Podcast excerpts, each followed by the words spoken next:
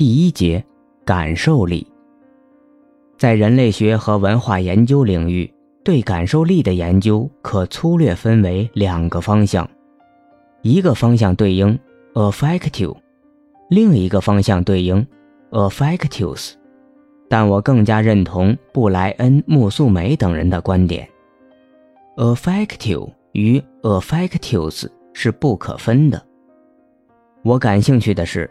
感受力在虚拟空间与实在空间这两个领域如何转化和相互影响？Affect 将本体层面连接于经验层面，而本体与经验是两个不同但也并不完全分开的领域。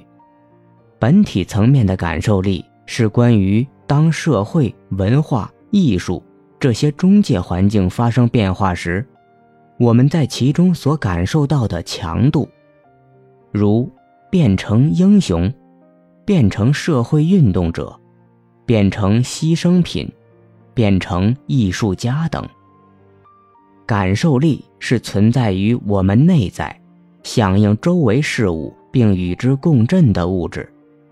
感受力将个人和隐私连接于社会和公共。感受力不是一个经验的意义，而是这个经验所激发的东西。感受力有两个重要理论层面，一是感受力的关系性。艺术理论家艾瑞曼宁诗意地将其描述为世界运动的同步性，而学者斯蒂文·古德曼更是用宇宙的本体性胶水来形容。二是感受力作为一个超越意义和表征理论的思维范式，这就是奥萨利文所指的那在意义之下、之前甚至与之平行的东西。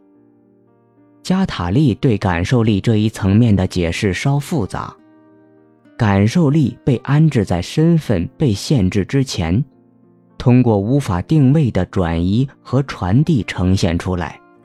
无法定位，正是形容他们的起源和目的地。总之，感受力是将个人和地方、事件、组群、物件、关系等连接起来，但又无法被表达、衡量或象征的部分。感受力中不存在所谓的因果和主客体，或者也可以说，因果和主客体之间的区别。在感受力的理论范式中，已经不再有本质意义。这样的连接激发了个体去行动，而这种被激发的行动又常常被解释为自发或者本能。需要注意的是，当代社会中感受力已经变得无处不在，政治与经济策略中也常利用感受力的这两个层面达到控制目的。然而，正因为感受力常常是各种关系连接中非语言和非象征的部分，通过感受力对人的控制是很难去反抗的。理论家们已经发出警告。弗雷德里克·詹姆逊指出，感受力的满意是我们所处现状的特点。